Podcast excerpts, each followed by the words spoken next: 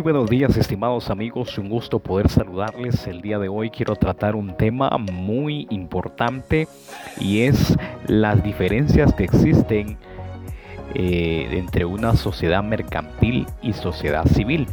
Pero primero que nada quisiera hacer mención de lo que, cómo define eh, la sociedad mercantil el Código Civil. Y en el artículo 1728, la sociedad es un contrato por el que dos o más personas convienen en poner en común bienes o servicios para ejercer una actividad económica y dividirse las ganancias. Este mismo concepto usa para la definición de la sociedad civil. Y primero quisiera empezar con la las similitudes que existe en lo que es la sociedad mercantil y la sociedad civil. En la sociedad mercantil tenemos que el capital pagado mínimo es de 200 quetzales y en la civil de 5.000 quetzales. Otra similitud sería que es solemne y es lucrativa. De igual manera en la sociedad civil. Pero a continuación quisiera mencionar diferencias que se encuentran en la sociedad mercantil y sociedad civil.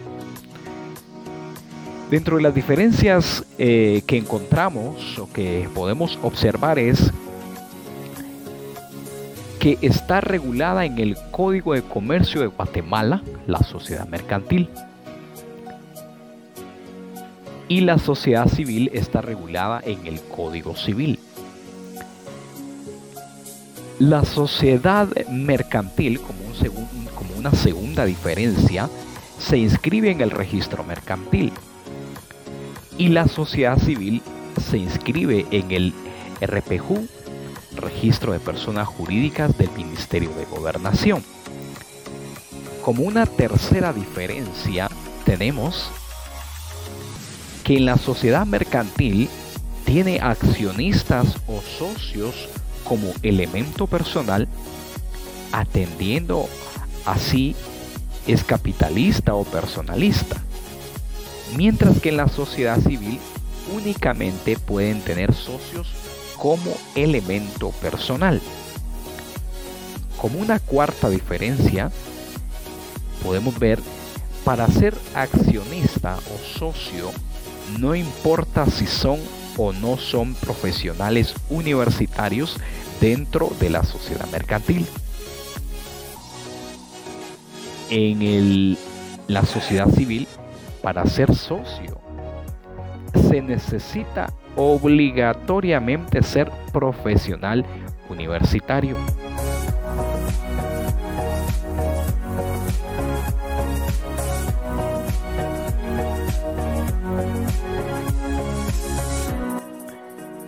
La número 5, en la sociedad mercantil se identifica mediante denominación o razón social, atendiendo a si es capitalista o personalista. La sociedad civil se identifica mediante razón o firma social. Una, eh, la número 6 su capital puede estar representado por acciones o aportaciones, atendiendo a si es capitalista o personalista. En la sociedad civil, su capital está representado por aportaciones. 7. El vínculo como sociedad existe solamente entre los socios el vínculo como sociedad existe entre los socios y la sociedad. Vaya dato importante en la sociedad civil. La número 8, el lucro es para el enriquecimiento de los socios o accionistas.